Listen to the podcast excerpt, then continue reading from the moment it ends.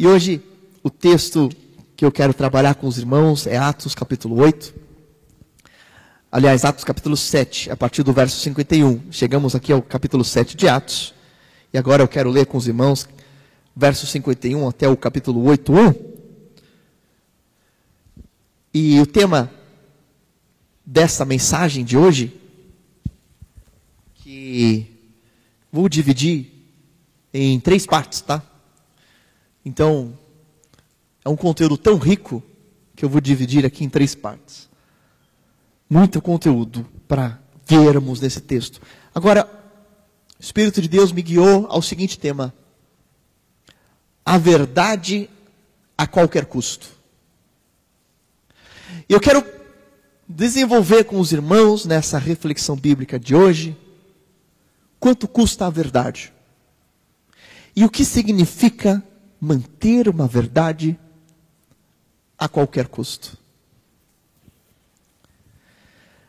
Esse texto de Atos, capítulo 7, verso 51, até o 8, é o texto do martírio de Estevão, considerado o primeiro mártir da história cristã, o primeiro que morreu por causa da sua fé.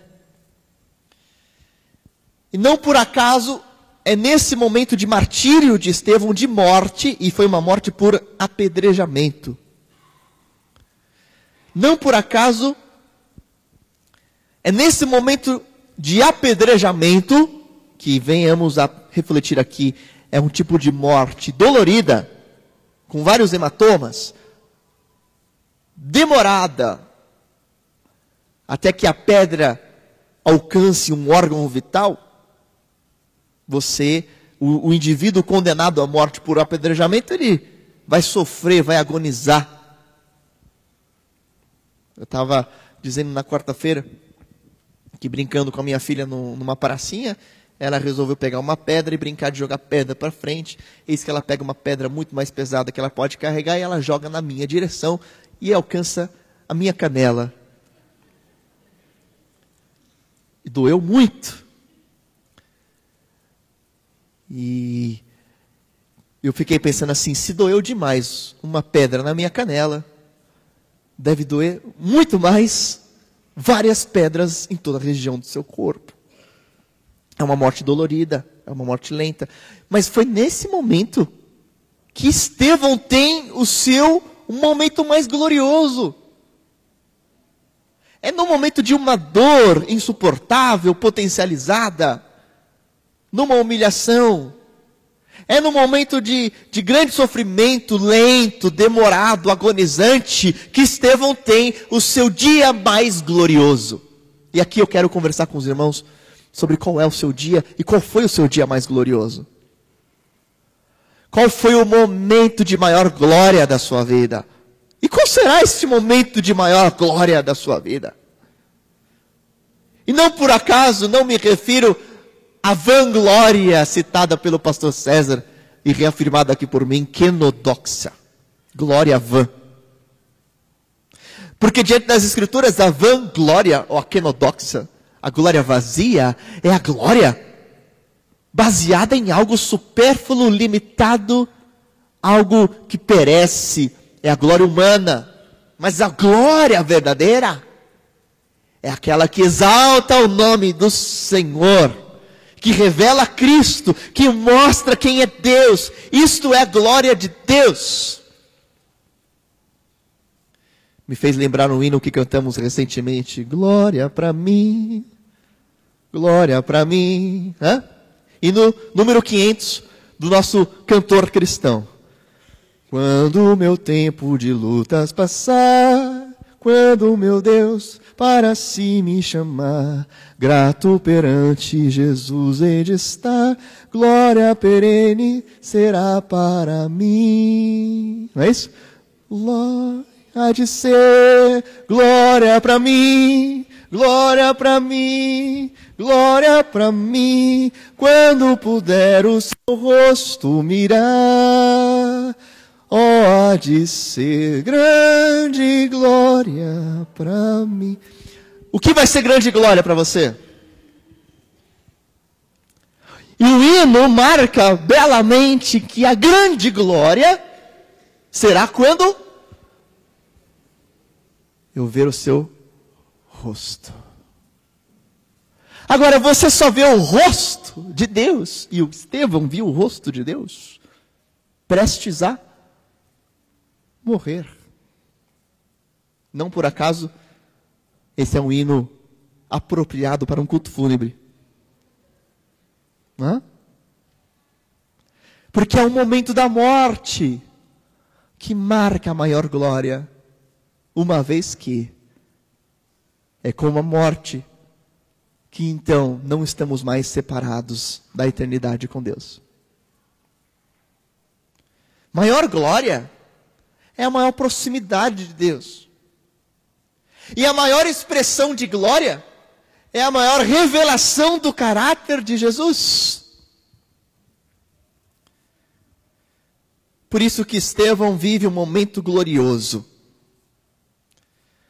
E esse paradoxo, escrito intencionalmente por Lucas, o autor de Atos, é intencional e é impressionante. Grande glória e majestade diante de martírio, acusações, julgamento e morte por apedrejamento. Vamos ao texto? Atos 7,51. Ele finaliza o seu discurso, depois de contar toda a história e trajetória de Israel, e depois de citar vários personagens e exemplos bíblicos de profetas que foram perseguidos por causa da verdade de Deus, ele então traz uma exortação, traz um julgamento bíblico sobre os seus ouvintes. E ele diz: povo rebelde, obstinado de coração e de ouvidos, vocês são iguais aos seus antepassados, sempre resistem ao Espírito Santo. Qual dos profetas os seus antepassados não perseguiram? Eles mataram aqueles que prediziam a vinda do justo, de quem agora vocês se tornaram traidores e assassinos. Vocês que receberam a lei por intermédio de anjos, mas não lhe obedeceram. Ouvindo isso, ficaram furiosos e rangeram os dentes contra ele. Ranger os dentes contra ele? Tem que ter muita raiva, né? É quando você já perde a, o controle emocional Ranger dente, você range o dente quando está com muito frio, não é isso? Ou quando você está muito raivoso. Rangeram os dentes contra ele. E aí, taparam os ouvidos, né? Mas Estevão, cheio do Espírito Santo, diz o texto, levantou os olhos para o céu e viu o quê? a glória de Deus. E Jesus em pé, à direita de Deus. E disse: Veja os céus abertos e o filho do homem em pé, à direita de Deus. Mas eles taparam os ouvidos e começaram a gritar.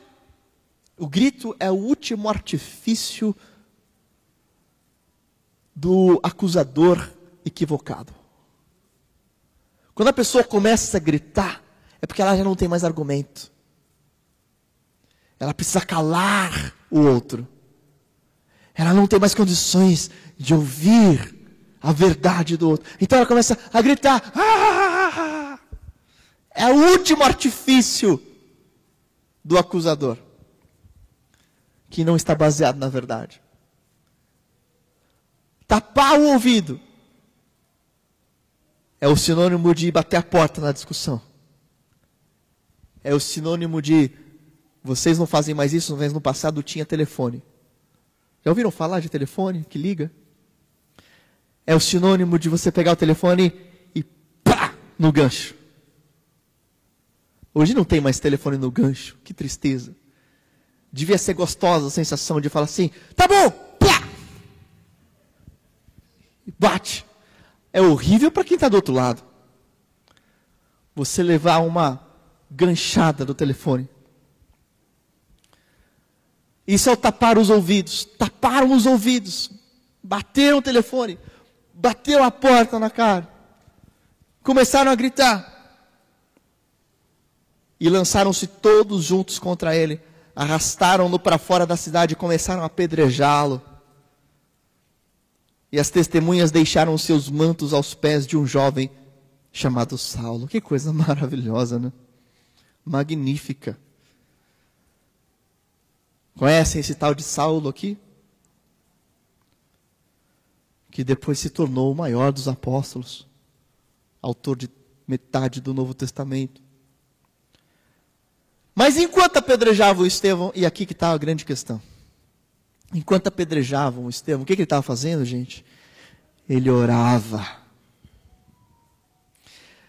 E ele dizia assim: Senhor Jesus, recebe o meu espírito. Então caiu de joelhos e bradou, e disse o seguinte: ele intercedeu pelas pessoas. Ele intercedeu pelo seu acusador, ele intercedeu pelos seus caluniadores, ele intercedeu pelos seus perseguidores. Ele disse: Senhor, não os considere culpados desse pecado. E tendo dito isso, morreu. E Saulo estava ali, consentindo com a morte de Estevão. Como é profundo esse texto, como ele tem verdades para nós. E como nós podemos ser alimentados e inspirados por esta palavra. O que nós vemos aqui é que a verdadeira glória de Deus, ela é revelada quando há uma replicação do caráter de Cristo. E sabe como é que você replica o caráter de Cristo? Sabe como é que você mostra Jesus em você e por isso a glória de Deus é exposta em você? Quando diante de injustiças, quando diante das perseguições, das acusações, você vive por causa da justiça, abnegações. É necessário coragem para proclamar a verdade diante de perseguições. E como foi lido aqui no texto inicial da abertura desse culto, sofrimento e perseguição são características distintivas do verdadeiro servo de Deus. Ah, então quer dizer que se eu não sofrer, eu não sou servo de Deus? Não quer dizer que o que testifica a tua verdadeira fé é a capacidade de sofrer por causa da injustiça. Jesus declarou em Mateus capítulo 5, verso 10: Bem-aventurados os perseguidos por causa da justiça pois deles é o reino dos céus. Bem-aventurados serão vocês quando por minha causa os insultarem, perseguirem e levantarem todo tipo de calúnia contra vocês. Alegrem-se e regozijem-se, porque grande é a recompensa de vocês nos céus, pois da mesma forma perseguiram os profetas que vieram antes de vocês. O que Jesus está estabelecendo é que o verdadeiro discípulo tem uma série de características distintivas, algo que o revela como verdadeiro filho de Deus. E o verdadeiro filho de Deus não é marcado pela abundância, pela prosperidade, não é marcado pelo conhecimento, não é marcado pelo batismo que se faz, não é marcado pela igreja que frequenta, não é marcado por nada disso. O verdadeiro discípulo é marcado pela capacidade de expressar verdade, justiça e fé mesmo diante das acusações e perseguições e calúnias. Porque ser discípulo, quando a maioria está a seu favor, não evidencia fé nenhuma, evidencia comodidade. Evidencia tranquilidade, evidencia é, que você está com a maioria e que você concorda com que todos concordem.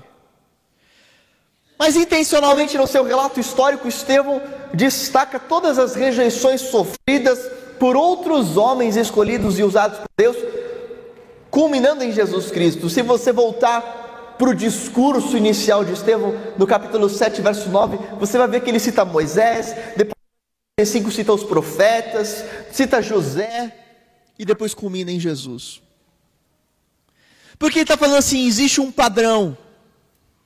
E o padrão é verdade que é proferida com coragem, é rejeitada pelos homens, e então gera acusações contra o proclamador ou contra o, contra o profeta. E ele fala assim: vocês fizeram exatamente o mesmo padrão com Jesus, o Filho de Deus que proclamou uma verdade, a qual foi rejeitada pelas pessoas e que os levaram a acusar Cristo e a condená-lo e a caluniá-lo. Uma das características que distinguem o verdadeiro justo é o compromisso com a verdade, ainda que altos riscos existam. Estevão sabia que aquilo poderia levá-lo ao apedrejamento, ele viu para onde estava caminhando aquilo. Ele viu que ou ele ia até o fim, ou ele seria um apóstata, ou ele ia negar a fé em Jesus. Então ele resolve ir até o fim. E ele sabia que ir até o fim levaria, culminaria no seu apedrejamento, na sua morte. E ele não teme relatar a verdade. Ele não teme dizer que os seus acusadores eram culpados e pecadores porque rejeitavam Jesus Cristo como Messias. Não teme dizer que eles estavam agindo como traidores e assassinos. Ele fala e expõe a verdade dos pecados e expõe a verdade de que Jesus Cristo era o único Senhor e Salvador, independente do que aquilo iria dizer e ocasionar nele. Agora, o que, que eu destaco para os irmãos? Que uma coisa é dizer a verdade quando você está em vantagem, em maioria contra os acusados. Outra coisa é você afirmar a verdade diante de uma situação de risco. Em desvantagem, em minoria, sobre ameaça, sobre risco de ser prejudicado. Porque me parece que o atual cristianismo evangélico brasileiro brada muito forte quando está em vantagem. Muitos se utilizam de uma certa vantagem política ou numérica para acusar, para julgar os que são pecadores, os que estão errados, mas não é isso que distingue um verdadeiro servo de Jesus. Verdadeiro justo não é apenas quem aponta o erro, Verdadeiro justo não é apenas quem condena o pecado. O verdadeiro justo é aquele que tem coragem de defender os seus posicionamentos, ainda que a maioria não o aceite, ainda que isso lhe traga desvantagem pessoal. Quero usar como ilustração o considerado primeiro reformador da igreja, no século XVI, que foi o, o alemão Martinho Lutero.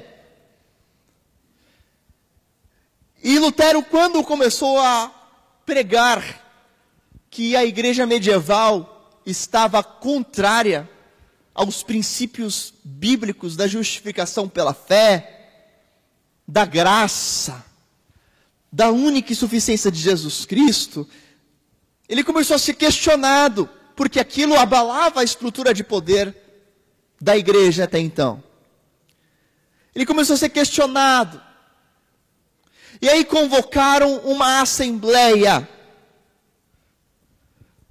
No dia 28 de janeiro de 1521, o imperador Carlos V convocou uma assembleia para acusar Lutero de crimes cometidos contra a igreja.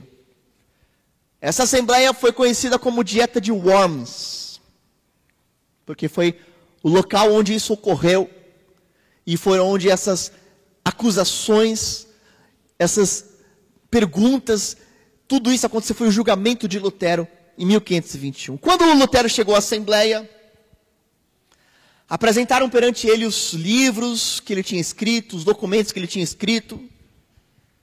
Perguntaram para ele: Isso aqui foi você que escreveu, senhor Lutero? Ele falou: Sim.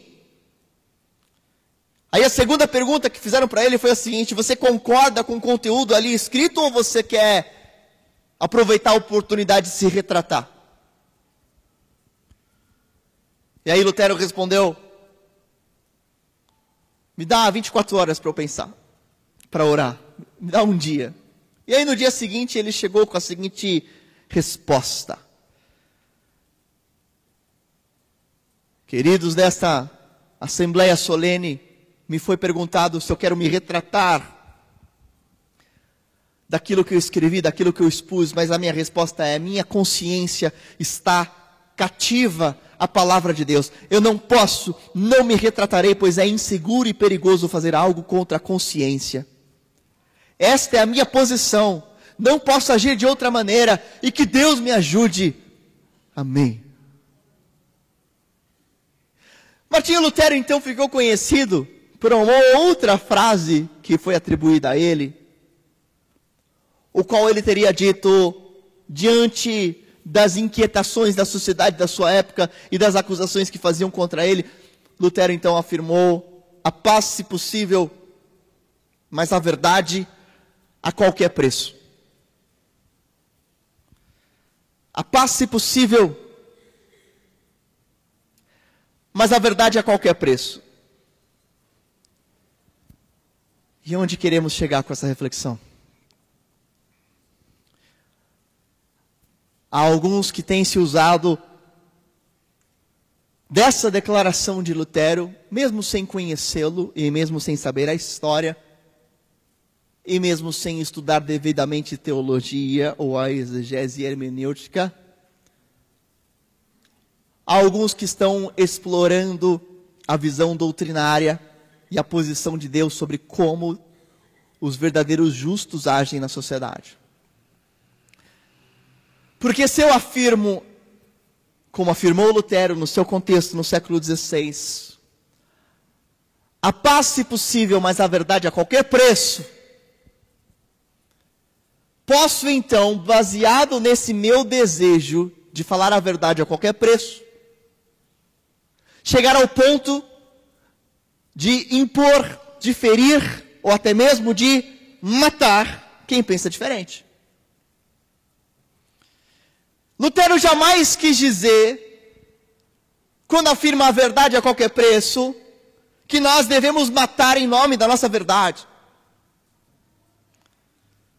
Jamais, jamais afirmou Lutero, e nenhum outro verdadeiro protestante bíblico reformado jamais afirmará que a verdade a qualquer preço significa fazer tudo o que eu puder e, e que me for as mãos para fazer a fim de que todos aceitem a minha verdade. Esse jamais foi o contexto de Lutero. Esse jamais será o contexto de um justo bíblico diante de Deus. Quando Lutero afirma a verdade a qualquer preço é, ainda que isso me custe caro pessoalmente, eu vou manter a minha verdade. Não é ainda que os outros não aceitem, eu os matarei pela minha verdade. É ainda que eu morra, eu manterei a minha verdade. A perspectiva é diferente. A perspectiva é o contrário. Não é matar pela verdade, é estar pronto para morrer por ela. Percebem a diferença? Não é matar pela verdade, é estar pronto a morrer pelo que eu creio. Verdade que induz a matar é mentira. Mas aquela que permanece, ainda que nos ameacem, se prova inabalável. Sabe quando que a verdade é verdade? Quando ela se mantém em si mesmo diante de ameaças. Não quando ela impõe sobre quem não crê, sobre quem pensa diferente. O mesmo ocorreu com os apóstolos. Todos os apóstolos da primeira geração, nós chamamos aqui de apóstolos de primeira fundação, inspirados, aqueles que foram inspirados pelo Espírito Santo, aqueles que conviveram com Jesus, todos eles morreram por causa das suas convicções.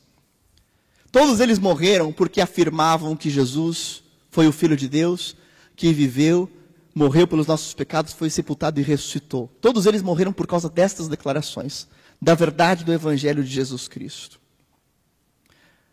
E eles não negaram essas declarações até o último segundo. E como escreve John Stott, os discípulos e os apóstolos não apenas pregaram a ressurreição, como sofreram por ela. Estariam eles preparados para serem presos, açoitados ou até mesmo morrer por uma mentira? Veja, sabe qual que é a percepção importante para definir quando a verdade está em mim ou não? É entender, como escreve Stott, que hipócritas e mártires não são feitos do mesmo material. O hipócrita defende uma verdade quando lhe é conveniente. O mártir defende a verdade ainda que isso lhe cause a própria morte. O verdadeiro justo não é estar do lado do populismo, do que é popular, da maioria, mas é continuar convicto nas suas verdades e bases de fé, ainda que isso lhe traga prejuízos. Hipócritas não sustentam as suas verdades quando isso deixa de lhes ser conveniente. Você vai ouvir vários hipócritas bradando coisas hoje, e se você procurar no passado, verá que eles possivelmente falaram o contrário. É um pouco parecido com Gamaliel. Vamos ver. Vamos ver o que vai dar. Vamos ver o que o povo quer ouvir. Vamos ver o quão popular será esse movimento. Aí a gente toma uma decisão. Por enquanto eu vou ficar aqui que é o que o povo quer ouvir. Hipócritas não sustentam as suas verdades quando as suas verdades passam a ser inconvenientes para eles. Eles mudam a versão. Eles falam assim: não, nunca disse isso. Eu jamais. Eu? Não. Você entendeu errado. Hipócritas vão migrando e mudando as suas verdades. Mártires a sustentam, ainda que isso gere a sua própria morte. Pessoas íntegras mantêm a convicção, mesmo quando isso lhes causa prejuízos pessoais. Por isso, demonstre verdadeira coragem diante das situações de alto risco e perseguições, porque a maior evidência da verdade, da sua fé, é uma postura diferente em face às lutas e problemas do mundo. Aí a pergunta que nos fica aqui nesse momento final de reflexão é como você está reagindo nesse momento do mundo? Ou qual é o tipo de qualidade de fé, a sua postura, a sua vida está evidenciando hoje? Né? Vale a pena relembrar que Estevão mostrou integridade de fé quando ele não lutou para provar o seu argumento, mas ele intercedeu por quem o acusava. Às vezes, a gente dedica muita força para mostrar a minha verdade, mas a gente não quer que o outro seja salvo, a gente só quer ganhar a discussão. Sabe o que provou a verdade de fé de Estevão? O desejo que os seus acusadores fossem salvos. O que você mais vê hoje na internet não é missões, não é evangelização, é discussão. É desejo de lacrar. É desejo de, de trazer o melhor argumento. É desejo de ser o, o, o, mais inteligente. Sabe o que, que isso gera? Nada, divisão, afastamento, descrédito para o Evangelho. Estevão se mostrou verdadeiro na sua fé quando provou, pela sua vida de intercessão, que o maior desejo dele não era provar que estava certo, era que as pessoas fossem convencidas dos seus pecados e fossem salvas. E por isso ele ora: Senhor, dai a eles o seu perdão. Será que o nosso desejo de que as pessoas serão perdoadas é maior ou menor do que o nosso desejo de provarmos que estamos certos? Será que eu quero muito mostrar a minha verdade? Ou eu quero que a glória de Deus seja revelada independente de eu ser tido como verdadeiro ou não? Será que o meu propósito maior é o perdão da sociedade e a remissão da sociedade? É que Jesus Cristo seja conhecido pelos ímpios? Ou meu propósito maior é ter um direito de falar tudo o que eu quiser e não ser punido por nada? O que nós precisamos aprender com Estevão é que há muitos que matariam por suas verdades, mas nem todos morreriam por Cristo. Se você está disposto a matar por sua verdade, você jamais morrerá de verdade por Jesus. Porque Jesus não aniquilou ninguém. Ele morreu para que fôssemos salvos. O juízo vai acontecer. Nós não somos adeptos de uma teologia universalista ou aniquilacionista. Nós não cremos que não haverá juízo. Nós só cremos que não somos nós quem faremos juízo. Porque quem faz juízo é Deus. Agora, essa teologia escrúpula que quer fazer com que a igreja seja agente de juízo é completamente equivocada das Escrituras. Porque em toda a Bíblia, o único executor de juízo é Deus. Então Jesus diz assim: Nos últimos dias o Senhor enviará os seus anjos, separará o joio do trigo. O joio vai para o celeiro, o trigo vai ser queimado.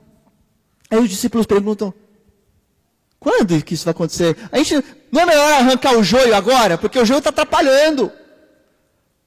Aí o que Jesus responde? Arranca o joio não, meu querido. Se você quiser arrancar o joio, você vai fazer uma inquisição. Você vai acabar com a igreja. Você vai começar a fazer uma caça às bruxas. Você vai matar todo mundo, que é o que aconteceu. E é o que, que tem gente que quer que aconteça hoje. Então Jesus fala assim: não é para arrancar, não. Porque quem vai separar o joio do trigo vai ser no dia final, no juízo. Ah, então o que, eu tenho que fazer? Você tem que discernir e saber, mas não executar juízo. Diante disso, queridos, qual é a nossa postura? Como é que deve agir alguém que está em paz nas suas convicções? Bradando, gritando, latindo, tapando os ouvidos? É assim que alguém que está em paz com as suas convicções age? É assim? Não. A paz me leva, a, a certeza das minhas convicções me leva a ceder em tudo que for possível, menos com relação à minha fé pessoal em Jesus. Porque o meu objetivo na verdadeira fé é que os outros sejam salvos. Que os outros creiam. Vamos orar. E a gente vai continuar esse estudo. Tem mais coisas para conversarmos? Em agosto, nós continuaremos esse estudo. Ainda nesse mês de julho, próximo domingo, esse tema continuará a ser abordado. Obrigado, Senhor, pela tua palavra. Oramos para que teu Espírito Santo continue a nos corrigir, a nos ensinar, a nos inspirar, a nos exortar, a nos levar, a Deus, a uma prática de fé que seja coerente com a tua palavra. Senhor Deus, nós suplicamos em nome de Jesus que o Senhor nos use com poder, com graça, para testemunharmos o Evangelho, mas o poder é o poder para morrer pela fé. Usa-nos com poder para testemunharmos o Evangelho com a vida, com todo o nosso ser, ainda que isso nos leve a prejuízos pessoais, nos dá poder pelo Teu Espírito Santo a continuarmos anunciando com verdade, com integridade, corajosamente o Teu Evangelho numa sociedade ímpia, Senhor. Nós oramos em nome de Jesus. Livra-nos, ó Pai, dos equívocos quanto à missão. Livra-nos, ó Pai, da carnalidade. Livra-nos, ó Deus, de nos portarmos como os acusadores de Estevão. Senhor, nós queremos nos manter fiéis à tua vontade, à tua palavra, por isso nos ajuda a jamais negarmos a nossa consciência, mas sabemos que a convicção em ti muda e transforma nossas posturas e que isso nos leve a interceder, a orar, a clamar, a desejar a salvação dos nossos acusadores, para que o teu nome seja exaltado e grande glória do Senhor seja revelada. Essa é a nossa oração, esse é o nosso desejo. Faz isso em nós, em nome de Jesus e para a tua glória. Amém, Jesus. Amém.